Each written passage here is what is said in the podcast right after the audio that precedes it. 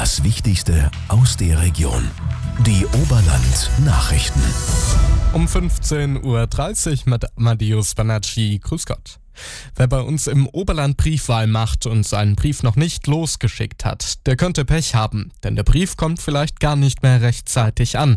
Doch es gibt einen Plan B.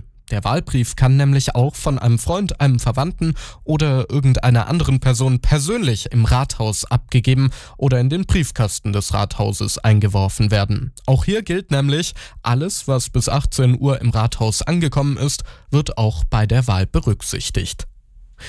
Gestern in Kochel und heute in Penzberg. Staatsministerin Ilse Aigner ist zur Stunde erneut im Oberland und zwar in ihrer Funktion als Schirmherrin der Energiewendekommune. Das ist ein Preis, der jährlich an eine besonders engagierte Gemeinde oder Stadt verliehen wird. Für ihre beständigen Aktivitäten im Bereich Klimaschutz und Energiewende hat die Stadt Penzberg diesen Titel im vergangenen Jahr erhalten. Eine Tafel, auf der genau das steht, wird feierlich zusammen mit Eigner zurzeit am Penzberger Rathaus angebracht.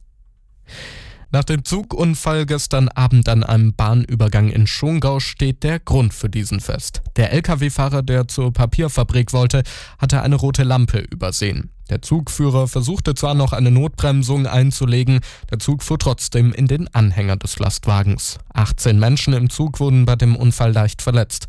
Der Sachschaden liegt bei rund 120.000 Euro. Und das waren die Oberland Nachrichten. Mehr aus unserer Heimat finden Sie jederzeit auf radio-oberland.de. Mein Radio Oberland.